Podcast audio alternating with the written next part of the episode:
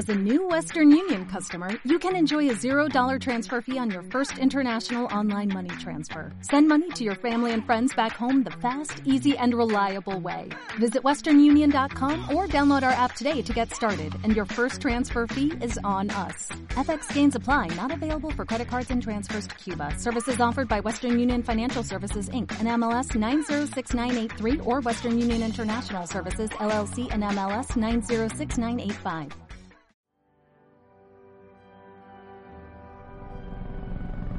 Ha llegado el momento. La ciudad está bajo asedio. Solo un equipo será capaz de defenderla una vez más. Ellos son Bat Señales. Eh, espera, espera, espera. ¿Bat Señales? ¿Qué clase de nombre para un equipo es ese? Si se llamaran Batman Incorporated o los Vengadores de los Grandes Lagos todavía. Y encima nunca hablan de Batman. ¿Pero qué coño es esto? Vale, vale, vale, ya lo digo. Señales, el podcast favorito de Batman.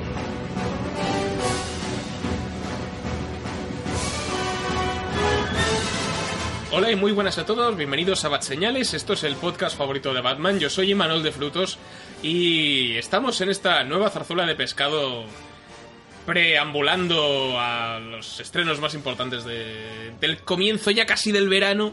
Está a punto de llegar el verano y como tal vienen pues las pelis gordas. Eh, semana que viene tenemos Deadpool 2, que haremos un programa especial, ya lo hemos an- anunciado hace un par de semanas, pero mientras tanto vamos a ir allanando el terreno con varias propuestas que tenemos para hoy, al igual que ya hicimos en, el, en la zarzuela de la semana pasada. Así que, repitiendo un poco, como en el, en el programa anterior, tengo a Raúl Bauza. ¡Come el donut! vale. Y eso tiene que ver con... Pues nada, es que no tengo tema esta semana o ningún tema especial, así que. Pues nada, pues cómeme el donut. Te reto que me... Tendrías que haber dicho, te reto que me comas el donut. Ah, también, pero es que lo va a hacer Javi la de la, de- la, la así que. Pues nada. no Qué happy estoy. es, es ese Edu. Muy buenas a todos. También tenemos a Javi, que ya lo ha mencionado Sul. Hola a todos, ¿qué tal? ¿Cómo va? ¿Y verdad reto ni nada? En verdad, verdad o podcast. Os reto en, verdad, en, saludarme. verdad, en verdad os digo. También eh, ha vuelto Juan Gabriel Roch, que hacía tiempo que no se pasaba por aquí. ¿Qué tal, Juanga? ¿Cómo estás? ¿Cómo te sientes? ¡Fuera! Hola chicos, muy bien, ya otra vez aquí por estos parajes y ya, ya deseando hacer más. Fantástico. Pues también, en teoría, va a estar con nosotros Daniel Aradón. No sabemos todavía si en cuerpo o solamente en alma, eh, que nos va a hablar de una de las series que tenemos preparadas para hoy. Pero repasando un poco a lo que tenemos preparado, para lo que nos hemos reunido esta semana, vamos a empezar con Happy, la nueva serie de- del canal Sci-Fi que podemos ver en España a través de Netflix. Seguiremos con eh, The New Legends of Monkey, o no sé si se ha traducido al español como Las Nuevas Leyendas de Mono. También de Netflix seguiremos con eh, The Terror, serie de la AMC, que podemos ver creo que a través de Movistar Plus. Después nos pasaremos al terreno cinematográfico para hablar de la nueva película de terror de Blumhouse, Verdad o Reto, y terminaremos con una de las nuevas pelis de animación de, de Warner Bros. titulada Batman Ninja, producción de animación que llegará dentro de muy poco directamente en Blu-ray a nuestro país y que nosotros hemos podido ver y nos hemos quedado un poco what the fuck. Así que si queréis saber qué nos ha parecido, pues ya sabéis, tendréis que escuchar el final del programa. Pero bueno, esto es lo que tenemos preparado para hoy, así que dentro música feliz.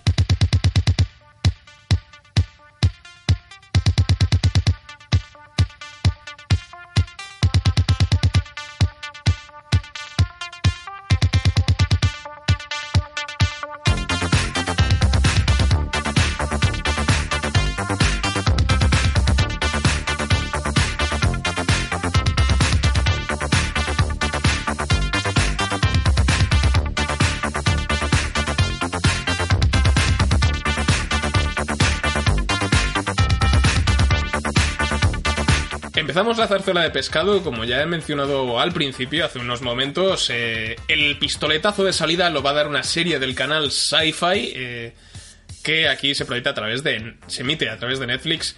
Happy, con exclamación final. Eh, adaptación del cómic del mismo nombre, escrito por Grant Morrison, uno de los veteranos de- del cómic de superhéroes. Y serie protagonizada por Christopher Meloni, que nosotros lo conocemos principalmente por hacer de Chef Pirao en Wet Hot American Summer, y le tenemos mucho cariño por eso.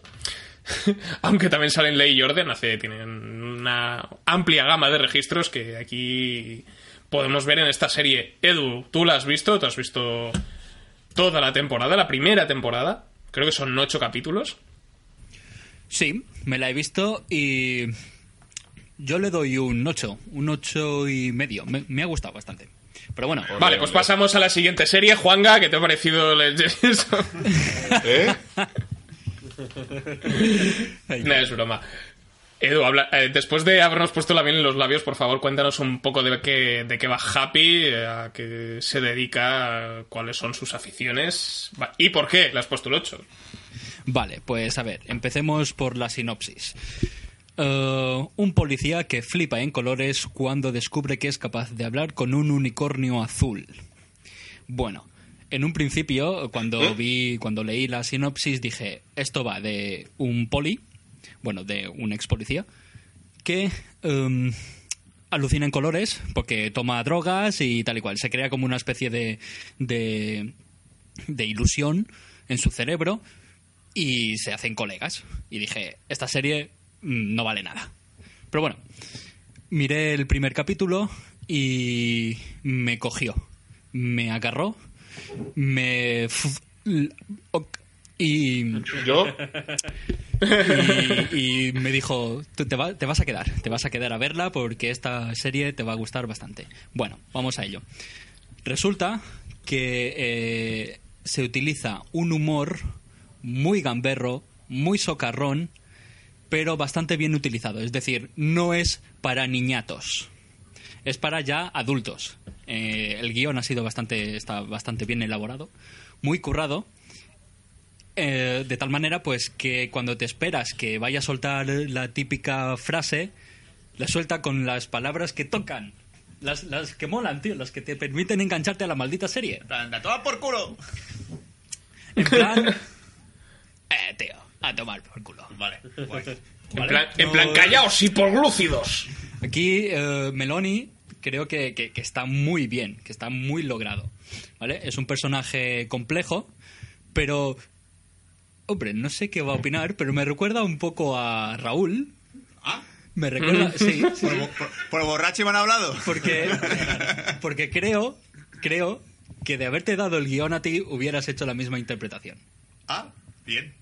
Me alegro que te, que te siga un, un policía drogado te, te inspire en mí. Pero básicamente por el alcohol y todo. De- bueno, al margen de estas chorradas, realmente es por el tipo de humor negro que, que utiliza aquí nuestro compañero y bloguero Raúl.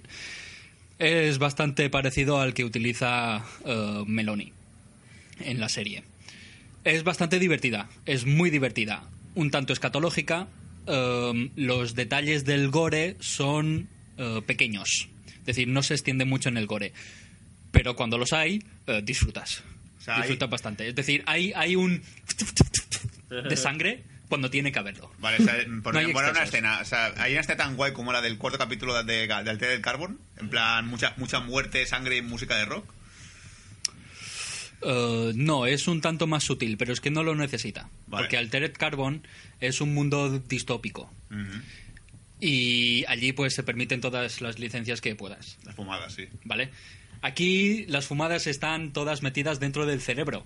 ¿Vale? Entonces solo ocurren en el cerebro. Pero el ver a un, a un tío en el mundo real que está hablando con nadie, pero está hablando, eh, es brutal porque la gente lo mira y, y- y, claro, es un tío borracho, es un tío que maneja pipas, es un tío que, que está en, en los suburbios más eh, suburbios de todos, de, to- de toda la ciudad.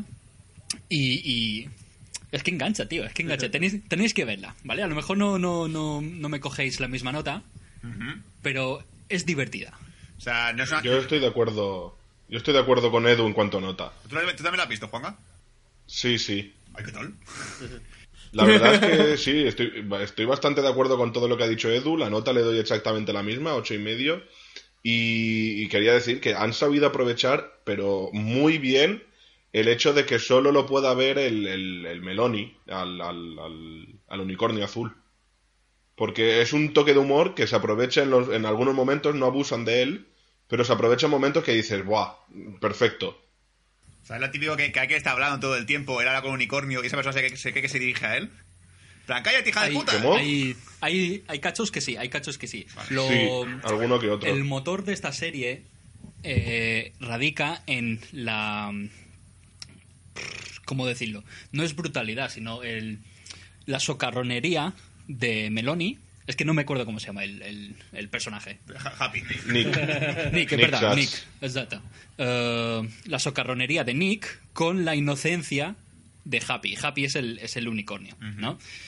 Y ese juego en el que está Nick hasta las pelotas de oír la- la- el azúcar que suelta este, este unicornio está muy bien aprovechado. Muy bien aprovechado.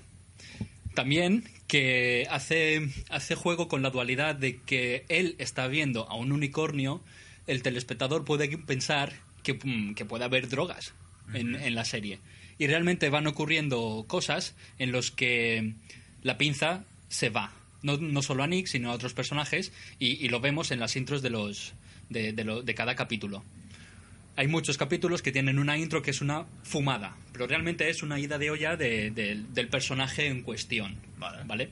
Y lo que mola es cuando salta eh, el, el título de Happy en el momento preciso en el que o bien se está cortando alguna yugular o bien se está estampando contra algo.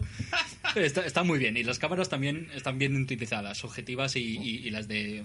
Creo que también usa un poco de maqueta. Vale, o sea, la acción entonces está guay también, ¿no? O sea, ahí está la acción. Está, está bastante guay. No, no es la hostia, imagino, ma- no tampoco... No, pero las cámaras están colocadas en, en- en- en lugares en los que te permita captar la intensidad de la acción. Vale, guay. Así que, eh, radio oyentes o podcast oyentes, eh, os la recomiendo. ¿Y si la ves comiendo es un Happy Meal? Joder.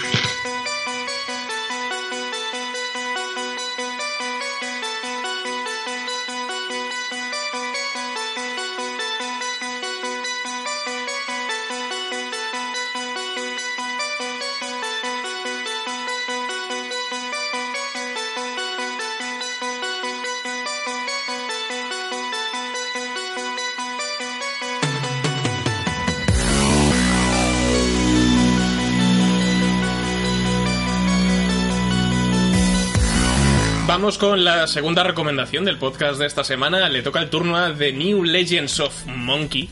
O las nuevas leyendas de mono que podemos ver también a través de Netflix, eh, 10 episodios eh, de una cosa que seguramente os preguntaréis, ¿qué clase de monos eh, salen en esta serie? ¿Son chimpancés? ¿Son gorilas? ¿Es King Kong? Pues no exactamente. Juanga, tú has visto la serie, tú sabes exactamente de qué va. Si nos puedes explicar un poco quién es este tal monkey o este tal mono. Pues sí, lo voy a intentar explicar para que se entienda, porque es algo complicadito. Sobre todo si la gente no está muy puesta en, en mitología china o japonesa, bueno, mitología asiática. Pues nada, el rey mono es un dios eh, chino, si no voy mal, creo que sí, que es uno de los más poderosos, que tiene el poder de... tiene un bastón, que ese bastón lo puede hacer enano o hacerlo muy grande, y cada pelo de su cuerpo se lo puede transformar en, en un clon suyo. Bueno, de su cuerpo no lo sé, por lo menos de la cabellera, no, no quiero investigar más. Hasta donde, hasta donde yo sé es el es el pelo de es cualquier pelo de- del cuerpo. Sí, sí, porque de hecho en la serie se arranca uno del sobaco, así que intuyo yo que será de cualquier, cualquier parte del cuerpo. Y, y nada, ahí trata de eso, son, son... Estas series son las nuevas leyendas del Rey Mono, que si alguien ha visto la película del Reino Prohibido, sabrá más o menos quién es el Rey Mono, ya que en esa película lo interpreta Jet Li. Y nada, en esta serie eso, pues son nuevas aventuras y la trama principal de al menos la primera temporada es que los demonios han invadido el mundo porque hace 500 años que el rey mono fue encarcelado en una piedra y un monje que se llama Tipitaka o Tripitaka o algo así. Tripitaka, no- sí. Algo así. Chimichanga. Eh, Tripitaka es, es es una el- nueva droga, ¿eh? Tiki Taka. Sí, el Tripitaka. Ese, pues ese es el, es el encargado, o la encargada, mejor dicho, de resucitar, de liberar al rey mono para que se pueda enfrentar a los demonios. Y hasta aquí la sinopsis, porque si digo más va a ser spoiler increíble. Pues eh, el tema del bastón, no sé por qué me suena de alguna serie o de alguna animación, no sé si me podéis refrescar un poco la memoria. Es Harry Potter, ahí Sí, sí, de Dragon Ball, la primera.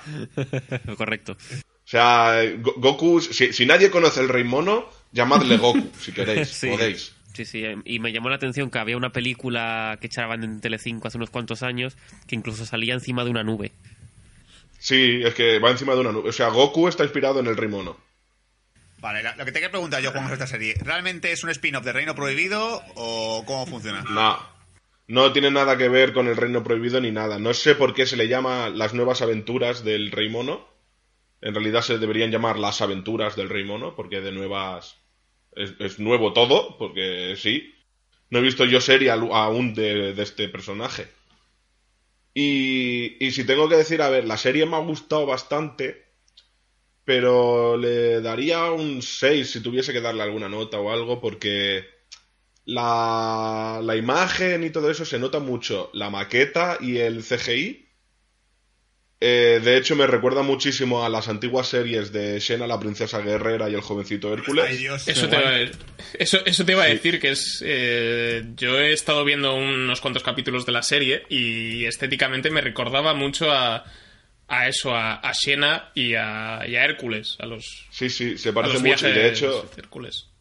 Sí, y, y las peleas yo también me recuerdan bastante, porque se nota que, bueno, son actores que, guay, tienen nociones de artes marciales, pero se nota que no están especializados en artes marciales. Entonces, las peleas a veces se te hacen un poco lentas, mm, utilizan mucho la cámara para esconder el golpe. Eh, vale, es lo típico de cuando golpea a alguien a otra persona, da una volteta en el aire hacia atrás. En plan Power Ranger. Eh, mm, por ahora no lo he visto, pero Y sí hay dice- caídas raras. A ver, no es nivel Power Rangers de que cada vez que reciben una estocada saltan chispas y salen volando, ¿eh? O sea, tampoco... Exacto. no es tanto eso, no es tanto eso, pero sí que se nota que le- les falta pasta. Yo creo que en el caso Sí. de, de las coreografías y los combates en general están bien. Eh, pero es sobre todo un tema de decorados, hay muchos efectos especiales y los cromas, hay un mate painting de la ciudad con, con una montaña, tío, que es la cosa más fea que he visto en años. O sea, es, es horripilante, pero, pero en cambio sí que eh, yo creo que lo, lo positivo que tiene la serie es el tono, el tono desenfadado que tiene, ¿no? Hay, Sí, hay mucha comedia, hay esa- ese espíritu aventurero, ¿no? Que, que buscas en una serie de este tipo, yo creo que lo encuentras. Sí, sí. De hecho, con el tema comedia también se podría comparar un poco con Dragon Ball, la primera, que de repente el protagonista te va a hacer un, uno de sus trucos y es... Va- vale, espera, un segundo, que no ha funcionado.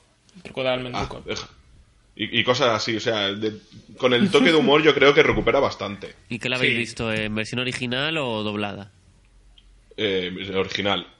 En doblado no me atrevo. Yo, la he visto de las dos maneras. Porque digo, a ver, esta chorrada no la voy a ver en inglés porque. Eh, doblada al caste- doblada no está mal. O sea, lo que pasa es que el, el- el problema que el único que no me acaba de convencer como con doblado al castellano es el personaje de Mono. Que es eh, la voz, eh, que es el típico tío que habla un poco así y dan ganas Ya. de darle una patada a la boca, pero... Es que por eso no la he visto yo doblada, porque me imaginaba que harían algo parecido. ¿Y en algún momento de la serie sale algún plátano, sale el protagonista quitándole las pulgas a otra persona o a otro animal? No, no, no. Por suerte no. Si no, ya creo que se hubiesen dirigido demasiado al humor fácil del Rey Mono. Pero no. Vale, pregunta clave: ¿Iron Fist o el Rey Mono? El rey Mono. El Rey Mono. Esta por lo menos tiene, tiene coreografías más decentes al Sí. principio. Sí, sí, Y sí. el, y el- el digital Iron Fist también era de puta pena, así que técnicamente está por, imagino que a la par. Por eso. En el- es que en el Iron Fist del digital era poca cosa, y ade- e- era malo y además había poco. En este es malo, pero por lo menos saben que tiene que salir, ¿no? Sí. O sea, básicamente cuando te van a presentar una ciudad te la presentan con digital. Y luego ya entras dentro de la ciudad y se ve bien. Efectivamente. Un digital. Un digital que deja que desear. Sí, sí, sí. Siendo generosos. O sea, a nivel, a nivel No. de helicópteros de Hulk 1, ¿no? Hostia. Pe- peor. peor, que los, peor que los helicópteros de Hulk 1, ¿qué coño? Sí, sí. O sea, yo es que. Uf. No, no sé si Manuel coincidirá conmigo. Hay un momento en que enseñan la ciudad, que cada vez que enseñan la ciudad, la ciudad es una pedazo de ciudad en- en- entre dos montañas. Sí. Y entonces, eh, yo cuando veo el, el digital de esa ciudad digo, "Mm, parece que han intentado dibujar en la tele el, el monte de Naruto y lo han dejado así como ha quedado. Vale, vale. Es, es Pero un poco, bueno. es un poco eso, sí. O sea, que cuando la cámara se acerca hay popping y, se, y va a aparecer de repente los edificios, como los videojuegos antiguos, que aparecen de repente edificios. Casi. De rally. Que se van cargando, se va cargando la, se van cargando las texturas. según, según pasan los segundos. No sé si quieres Pero comentar bueno. alguna cosa más de la serie Juanga. No, otro, decirle otro punto a favor, que son 10 capitulitos de 24 minutos cada uno y te puedes ver la serie en un día y medio fácilmente. Así que ayuda. Vale, que, que no, no se pregunta a Edu, también te pregunta a ti, luego se pregunta de nuevo a Edu. Final abierto, final cerrado. Abierto. Vale, ¿y Edu, tú, el happy? Final happy. cerrado. Cerrado. Es decir, la trama se concluye. Vale, bien. bien.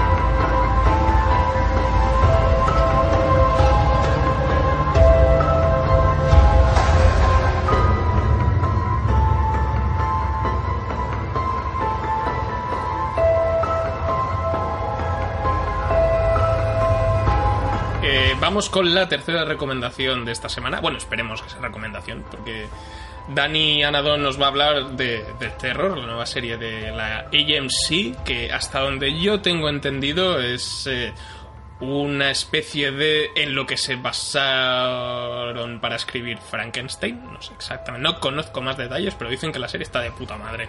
Así que Dani, cuando quieras, dinos si vale la pena ponerle horas a The Terror. El horror, el, horror, el horror. Muy buenas, gracias Imanol por tan efusiva presentación, como siempre. Eh, estoy de acuerdo en todo lo que habéis dicho, coincido 100%. Eh, os he estado escuchando atentamente en un futuro lejano, pero yo lo he oído ya. Y eh, procedo a explicar The Terror. The Terror, la miniserie que me he tragado, que pintaba muy bien, me la vendieron muy bien. Eh, tenía temas que a mí me parecían muy interesantes, todo lo que sea naval a mi mujer le encanta y a mí me está haciendo poco a poco un aficionado.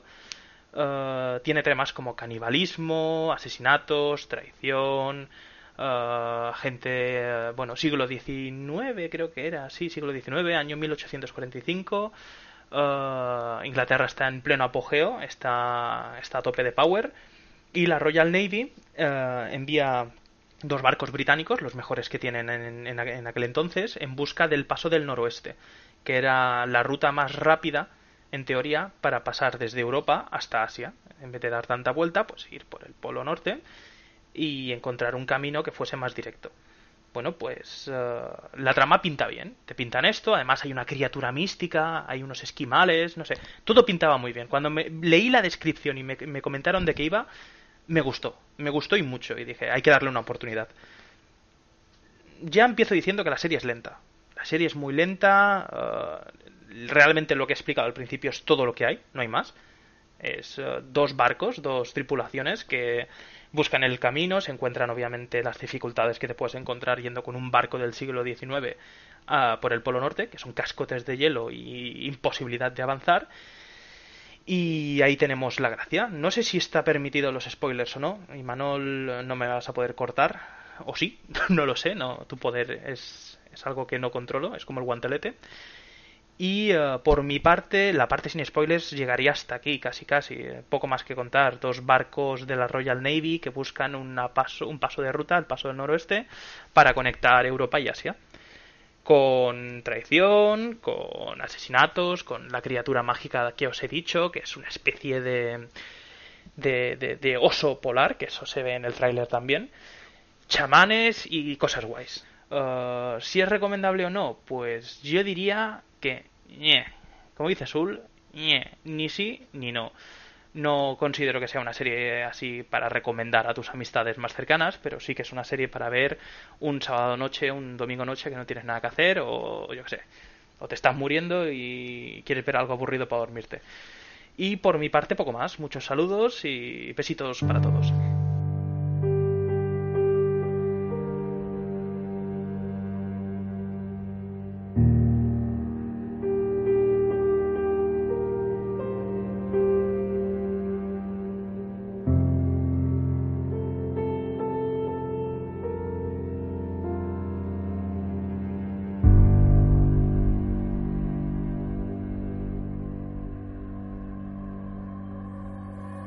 Vamos con el cuarto título de esta semana. Tenemos Verdad o Reto, Truth or Dare, o eh, Haz esto o te mato, debería haberse llamado en España.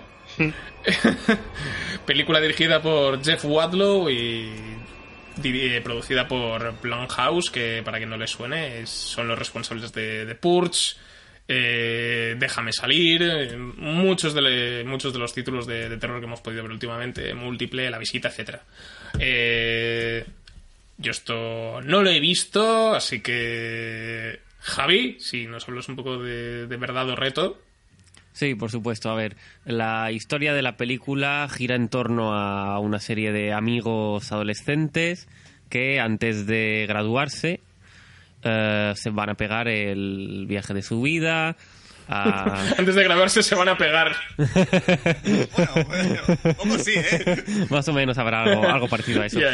Se van a, bueno, a un típico destino paradisíaco, a México concretamente, donde van a disfrutar mucho de la vida, van a, a irse mucho de farra, beber mucho, de todo, vamos.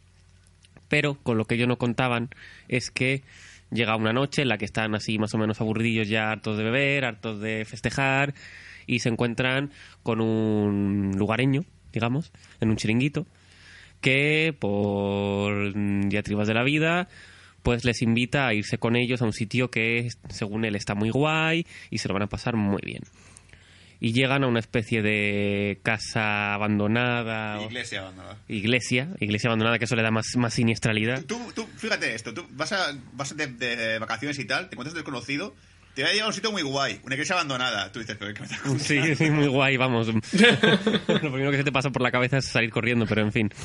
Esto, nuestros, nuestros protagonistas es, eh, van con él, contra todo entendimiento, y les propone jugar a eh, el juego de verdad o reto. ¿Qué pasa? Que eh, a mitad del juego eh, resulta que el lugareño les confiesa que ese juego no tiene nada divertido, sino que es, es real. Entonces tienen que hacer lo que un digamos un diablo les dice que tienen que hacer. Es un ente, sí. Sí, un ente. Y si se niegan a participar o bien a hacer el reto o bien a, a la verdad, pues mueren. Y la sinopsis llega hasta aquí. ¿Qué me ha parecido a mí la película? Pues uno de los puntos negros de Blumhouse. la verdad, dicho sea, porque, a ver, es una productora que ha hecho grandes películas, como has dicho tú, Imanol, pero esta a mí me parece que es la, el típico blockbuster para atraer a jóvenes que, que no, no tiene muchas más aspiraciones porque el guion es muy flojo, intenta parecerse bastante a Destino Final, pero no lo consigue, eh, tiene, tiene trazas de, de- de otros clásicos del terror, eh, hay un pequeño, lo- si podemos llamarle giro sobre una muerte que a mí me sorprendió, que es lo único quizás positivo que pueda sacar de la película, pero vamos, en general es un mal pasatiempo. Sí, o sea, eh, fuimos Es un a, mal viaje. sí, fuimos a ver. la- yo creo que la, la frase clave es que es un destino final light, ¿vale? Porque todos, todos hemos visto el tráiler de verdad o reto. Parece que va a ser como súper gore, súper sangriento, de ah, golpeame la mano con un martillo y tal. eh, la mitad de los retos o verdades es decir sentimientos. o sea, la mitad es te reto a que digas a tu mejor amiga lo que sientes. Es como que, que- que- ¿qué cojones esta mierda, tío? In- incluso hay un reto que es una verdad. Sí, es que encima hace trampas el, el propio ente este diabólico que, le- que les, que se obliga a hacer este tipo de juego. Yo te digo, yo fuimos a ver la Javi y yo al cine y tal, eh, el público que había asistente al cine era adolescente y eran igual de imbéciles que los que estaban en la pantalla. O sea, hay un punto en el que estaba a punto de levantarme y decirles que sois vosotros aquí. O sea, aquí, de aquí delante mía, sois vosotros. Sois igual de gilipollas que los protagonistas de la, de la esto. Te levantas y dices, ¿verdad o reto? Atreveos a ir desde el puto cine. Por ejemplo, te da bien. ¿Sabes? Lo típico que, la típica que era el grupo de adolescentes de ¡ay, que me da miedo! ¡Ay, no sé qué! Y te estuve comentando la peli, es que ha salido algo que me dé miedo y sustos. Sí, con, con respecto al target han dado en el clavo, desde luego. Sí.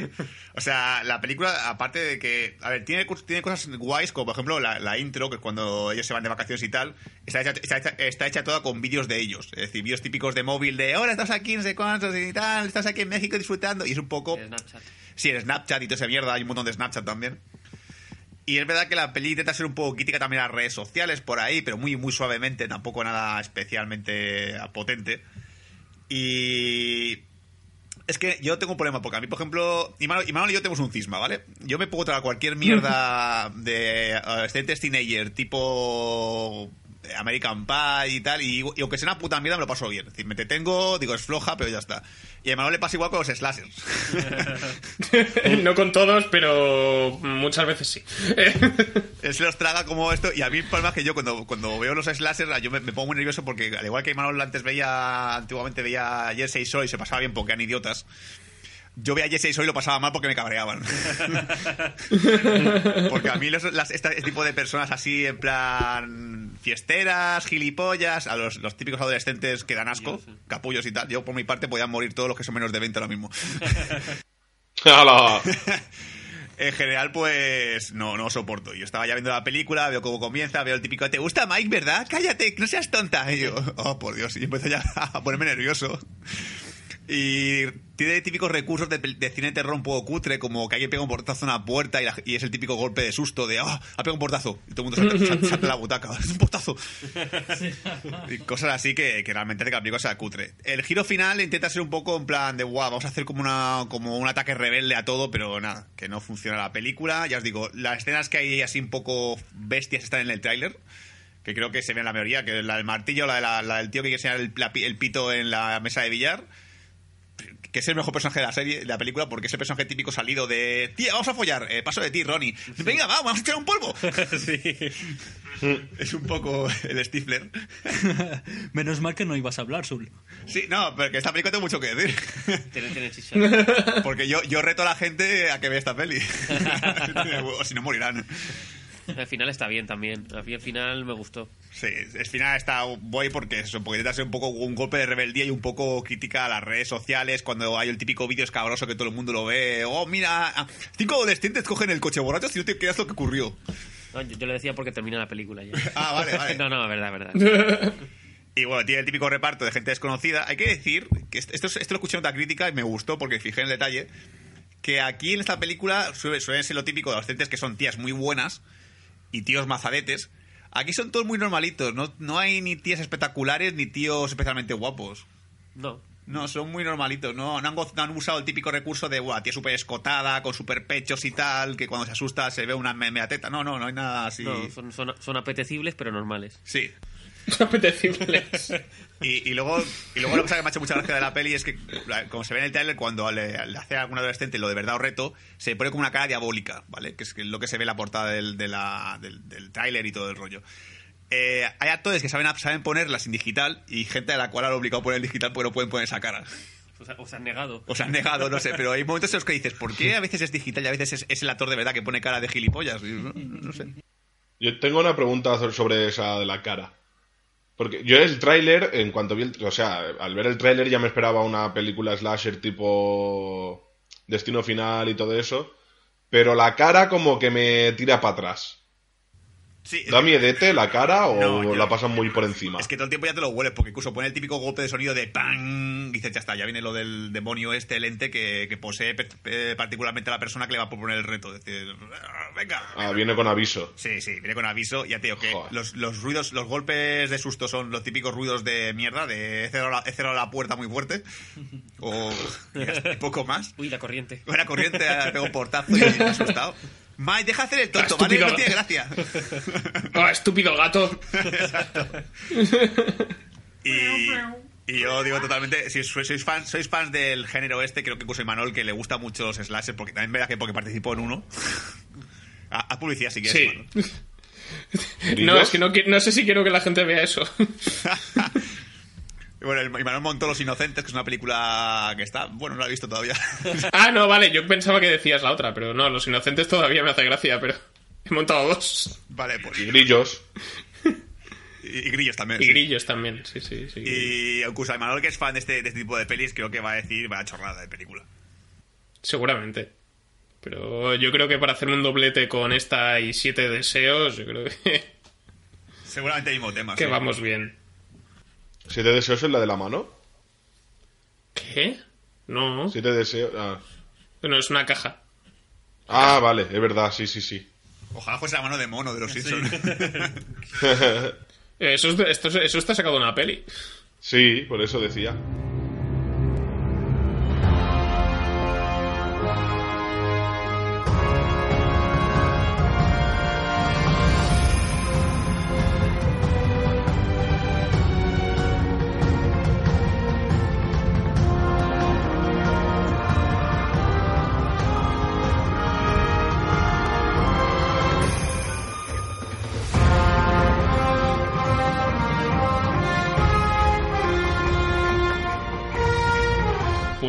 Vamos con la última recomendación. Recomendación, muy bien. Esto- estoy practicando mi japonés. Eh, porque viene a colación con la película que vamos a hablar ahora. Que es eh, Batman Ninja. Película de producción japonesa que, como ya os podéis imaginar por el título, pues eh, sale Batman.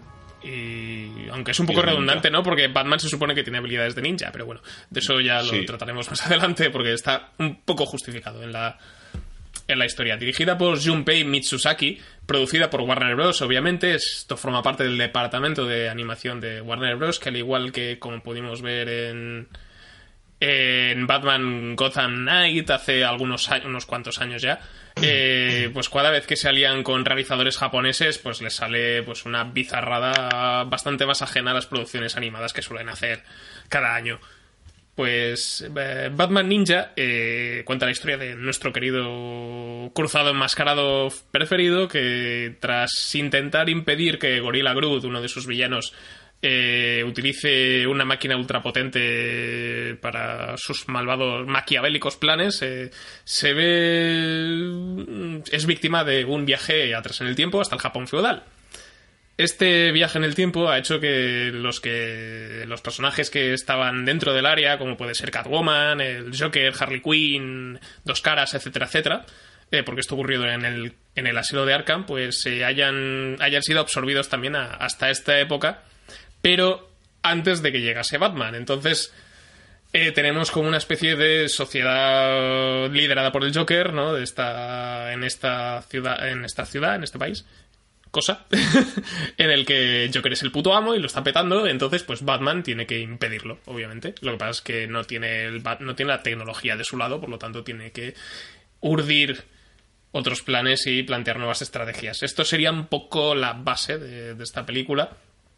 Pero lo demás es una puta paja mental que yo os recomiendo que os fuméis un canuto antes de verla. Me ha preguntado Dani Bueno. a- Dani Bueno, antes de grabar este programa, me ha dicho, oye, me veo Batman Ninja y tal. Sí, te va a molar, pero fúmate algo antes, le dije. Eh, Es padre y Manol, que no se fume nada, por Dios. ya, ya, no, si le he dicho que fume él, no que le dé de fumar al niño.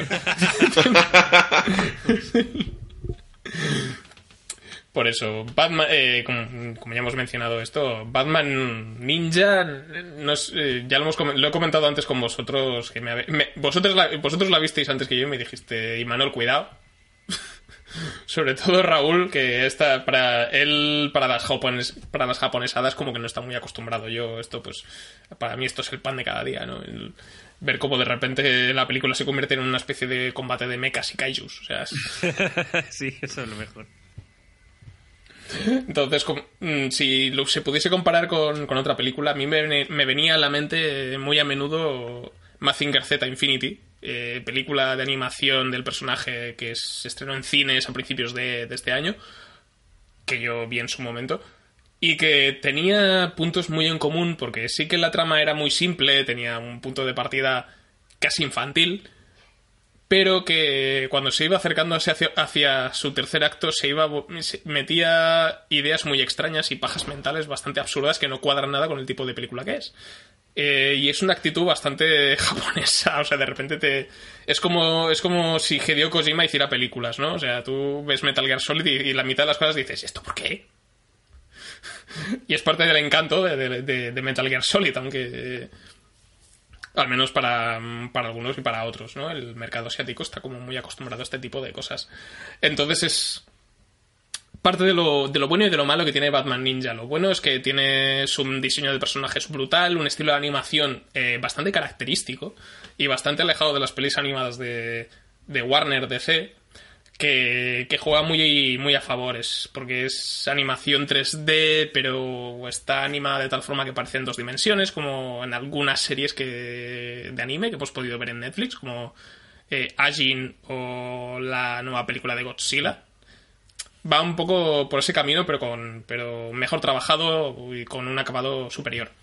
Sí, a mí, a mí la animación me También- recuerda un poquito al- a, los cel shading de los videojuegos. También va un poco va un poco por el rollo del Dragon Ball Z Fighters, porque también va un poco por esa idea, ¿no? Intenta imitar mucho el estilo de la animación tradicional. Eh, a ver, Eso se- Sí, a ver, yo. eh, y Para variar, iba bastante desinformado con esta película. Yo, por el título, me imaginaba que por una u otra razón Batman tendría que viajar a Japón y allí hacer, allí hacer sus cosas de murciélago. Y, y cuando, me, cuando me encontré con el viaje temporal, fue el primer What. Entonces. sí, a mí me pasó lo mismo que a ti. Eh, eh, luego, la animación es verdad que es un poco revolucionaria para, para, para una película de, de este estilo, ¿no? Así tan 3D. Eh, me chocó mucho que eso, que fuera, que fuera ese nivel de 3D tan, tan alto. Yo mm, ah, luego me olvidé. Porque es, es- es- la película te hace olvidarte de eso por muchas cosas. Pero qui- quizás si hubieran combinado un poco más el 3D con, con algo más, más en dos dimensiones, les hubiera salido. eh, podían haber hecho escenas un poco más, no sé, un poco más espectaculares, me da la impresión. Y luego, bueno, en cuanto a guion, es algo lo más escatológico inimaginable, vamos. Más escatológico es que la, creo que no me deja claro cuál es la regla de este universo y llega un punto en el que todo vale. Y cuando todo vale, todo vale. ¿Sabes? Es decir, si me sale los cojones que haya robos gigantes, hay robos gigantes. Si me sale a mí... Que hay un punto en el que yo digo, ¿cuándo va a lanzar un Kame Kame Batman? Porque yo soy eso. Castillos, robots gigantes. eh. Sí, es que claro, es que realmente empieza la película y tal. Yo creo que el problema que tienes es que a mí no me, a mí, si no me explicas desde el principio que esto va de este rollo, me desconcierto todo el rato. Y, y la verdad es que aplicado tío produce un desconcierto brutal. Una, una cadena de watts. Sí, de, de qué cojones está pasando aquí. Porque, claro, te dice, Batman llega al Japón feudal, no tiene tecnología. Te dices, bueno, pues a lo mejor Batman tiene que aprender a crearse sus propias armas y todo el rollo. Y los villanos de Batman, pues tienen eso también, po- poca tecnología y peleas de, peleas de espadas. No, pues los villanos de Batman tienen una, una casa gigante robot, tienen tecnología de la hostia, tienen granadas de humo. Y dices, bueno, pues parece ser que en el Japón feudal también hay, hay submarinos y todo. Antes incluso de la revolución industrial. Claro, entonces, entonces el guion llega a ser un poco como en plan de lo que me sale de los cojones. ¿sabes? Llega un punto en el que incluso Batman, eh, eh, sin haber hecho nada a él, ¿vale? Resulta que hay una sociedad japonesa que adora a los murciélagos, ¿vale? Y, y que tiene una, la típica leyenda de que un hombre murciélago les salvará de Japón. Y yo, joder, madre mía, ¿qué está pasando aquí? Este- esto es un poco. A mí me recordó a. a, un, eh, a un programa que. a un cómic del cual hicimos podcast hace un par de meses, el de Noches Oscuras Metal.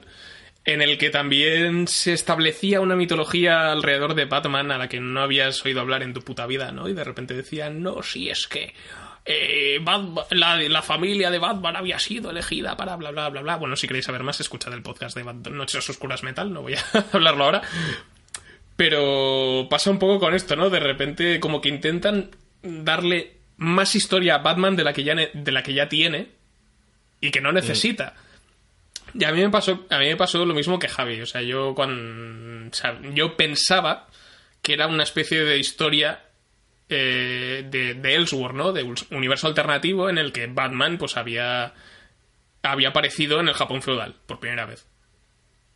Y creo que esa idea hubiese funcionado mejor. Pues posiblemente. Porque como- como que te. como que te, te genera esa suspensión de la incredulidad que necesitas. Porque meter ese viaje en el tiempo y que Batman tenga que volver, o sea, es. te mete esa complicación y que todo esté del revés. Pero no te ayuda que piense, o sea, piensas que es un Japón feudal normal, no es el Japón feudal loco que quieren hacer, que quieren hacer eh, los, los responsables de la película. Que es una locura en Japón, es que de verdad. O sea, yo creo que la gente que está del. que porque también hay ciudadanos japoneses deben flipar. Pero ¿qué, qué ha pasado aquí? Que de repente todo el mundo ha desarrollado una tecnología brutal. No, y es que todos van con, con trajes típicos del Japón feudal, excepto Alfred, que va en smoking. Eh, Smoking con coleta, porque tiene coleta. Con coleta, sí. Ah, no me había fijado en ese detalle. Sí, sí, sí, realmente creo, creo que a mí me, ha- esto sí que me ha sonado un poquito cuando, cuando salió los Power Rangers primeros y tal, al menos en España. Y luego sacaron nuevas versiones de Power Rangers en el que cambiaban los trajes, cambiaban la ropa y todo el tema. Esto es un poco también un vende muñecos. Sí. O sea, aquí tenemos a todos los personajes del universo de Batman, a menos los más conocidos. El, el pingüino, eh, Groot, el gorila este. Eh, Hiedra. Hiedra venenosa, todos, pero japonesados. Es decir, incluso, incluso tienen todos los, los cuatro Robins. ¿Cuatro Ah, son? Sí, sí, son cuatro. Lo- los cuatro Robins, Sí. pero con ese estilo Final Fantasy, con super peinados gigantes. y- Entonces aquí tienes el típico momento en el que eh, cada personaje pues aparece pero japonesado con un super traje super guay. y El típico momento en el que Batman tiene un traje también tipo ja- estilo japonés que para vender muñecos a tope. O sea, es que hasta, hasta el pequeño Robin, que es el hijo de Batman, Damian, tiene un mono de mascota que es como en plan... ¿Por qué tiene un mono de mascota ahora? Porque es japonés, ¿sabes? Y ya está. Sí, ahí me hay dos cosas que me gustaría reseñar. Una es que hay un momento de, de la película en que hacen un cambio radical de animación, que me parece un detalle muy bonito. Sí. Me parece un detalle muy bonito. Y eh, la otra cosa que quiero reseñar es que hay un momento en el que eh, un Robin, un Robin que se parece mucho al Rey Mono y a Krillin, Sí. To- toca la flauta con... Pero él solo sopla, el, el mono maneja los agujeros. El mono está encima de la flauta manejando los agujeros. Y lo que mola es que, que es, un, es un guiño al Batman original que es muy guay, lo que lo- cuando toca la flauta, pero no quiero decirlo porque a lo mejor fastidia sorpresa, pero es un guiño que sí me hizo mucha gracia cuando toca la melodía de la flauta que suena a una muy parecida que todos conocemos. que sí me has dado cuenta desde el guiño. ¿Te refieres a. ¿Te refieres al intro de Bricomanía? Pero eso está muy bien. Entonces, claro, por ejemplo, lo, lo que ha comentado Javi, lo del cambio este de animación que hay, eh, es, es verdad que, que te, te- te- sobre todo te desconcierta porque no sabes por qué de repente ocurre y no sabes a qué viene este cuento. Y realmente es una parte de la, de la historia que creo que se puede incluso quitar de la peli y la historia te quedaría igual. Porque es como una especie como de giro un poco así loco que dices, vale, pero realmente luego ese giro tampoco llega a nada más y dices, muy, muy bien. Yo creo que era para, para cumplir con, el- con la duración del metraje porque... Sí, sí, o sea, porque creo que son casi 10 min- casi 15 minutos de escena que en lo que es la trama principal aporta muy poco. Era para meter ese tipo de dibujo y para alargar un poco la película, me parece a mí, porque otra cosa no tiene. Sí. Y en general es que es algo que, que, que- que te desconcierta totalmente, ¿no? No sabes por dónde coger esta película. O sea, sabes que te gustó, sabes que, o sabes que la odias, pero no tienes muy claro a veces el por qué. O sea, que no tiene término medio. Exacto. No, es que yo no, no- no sé si me, me parece una puñetera basura o una genialidad. O sea, es que esa, esa cosa que es tan absurda que dices, es tan loco todo, que es verdad que el efecto sorprende lo consigue porque me sorprende lo que está ocurriendo, pero es todo muy absurdo. Es que no, no consigo verle el sentido a, a estos movimientos de... Es que la, la- la batalla final, que es la gran batalla típica, pues eso, de Batman con todos, todos sus villanos, es una especie de mezcla entre Transformers, Kaijus, eh, monstruos gigantes, y dices, ¿qué está pasando aquí, tío? Uf, Es raro. Pues a mí me ha gustado. A Dula he puesto happy la, la película. Sí, a mí me ha gustado Ha sido bastante. muy mono. Yo le pondría una nota bastante buena, la verdad. A mí me, me ha convencido. Yo la tendré que ver. A mí me habéis convencido, chicos. No, además es que toca eh, muchos de los iconos japoneses, o iconos del manga japonés. Es decir, tenemos eh, el típico pelo a los Son Goku, tenemos los guerreros samuráis, tenemos el monito chibi, tenemos los mechas, tenemos la cultura japonesa, tenemos eh, el- la, la época feudal. Es decir, este... El este. Exactamente. Este cómic, bueno, cómic, este anime toca todos los pitos japoneses y es un buen enlace con la cultura eh, eh, norteamericana y la japonesa. Lo que pasa que una pequeña crítica que yo le pongo es que la cultura que adora al rey, al, al hombre murciélago como el Salvador o el Mesías que, que iba a salvar a Japón, adora a un tío americano, no japonés. Sí. ¿Vale? Es Entonces se destaca la subyacente supremacía de América sobre Japón. ¡Uy! La única reseña negativa. Pero bueno, por el resto, una pasada. Sí, porque, no- Qué bien, porque si siendo, bien habla este chico. si- siendo Bruce Wayne, no es Bruce Wayne nata. Bruce Oroguaina. Sí, sí, o sea, es verdad que eso también. es- no me fijo ese detalle, mira, no, me- no me he dado ni cuenta. Pero sí, es verdad que finalmente es como un plan de. Tenemos al americano Salvador. Sí, a ver, tenían que poner su momento bandera americana, no podía fallar. Y, y otra, otra cosa que me gusta es que no se han complicado a la hora de sacar artilugios de Batman, porque hay una escena en la que va con el Batmóvil, dentro del Batmóvil está eh, el avión de Batman, dentro del avión de Batman está eh, la moto de Batman, dentro de la moto de Batman está el traje de Batman Berserk y dentro del, y después de- del, del traje de Batman Berserk ya sí que está Batman con un traje un poco especial también. Sí, sí, es, es una bestialidad. Ve- Vende muñecos total. O sea, van a sacar un pedazo trasto. Un, que, que va a ser brutal. Puedes desmontar el coche de Batman en un avión Batman, en una moto Batman, en un, en un Iron Man Batman. Puedes cambiarle la bomba de mm, van a sacar ya las matrioscas, pero de Batman. Es que, fijaos, si llega un punto, es- es- este, este tipo de merchandising, o esta japo- este conversión al, al japonés, que hay un momento en el cual los, los Robins y Batman van en caballo, ¿vale? Pues hasta los caballos están maquetados como fuesen Batman, ¿sabes? o sea, el caballo tiene un antifaz, el de Robin tiene un antifaz de color rojo, el, el de capucha roja tiene una capucha en la cabeza. que no ve nada el pobre caballo. Y cua- cuando el caballo de Batman está a punto de morir, ahí sale un pony de delante del caballo y... Pues solo faltaba eso ya, de verdad. Sí, sí, o sea, llega un punto en el que todo es, jap- es japonesado y con todo súper simbolizado con Batman y es, es- es un poco lo, un poco absurdo.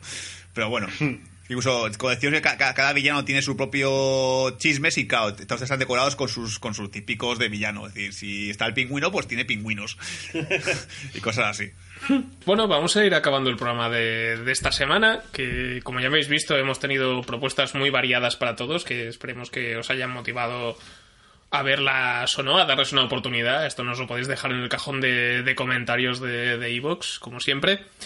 Y como ya he avisado al principio, para la semana que viene tenemos nuestro especial Deadpool 2, eh, película para la cual tenemos mucho IP.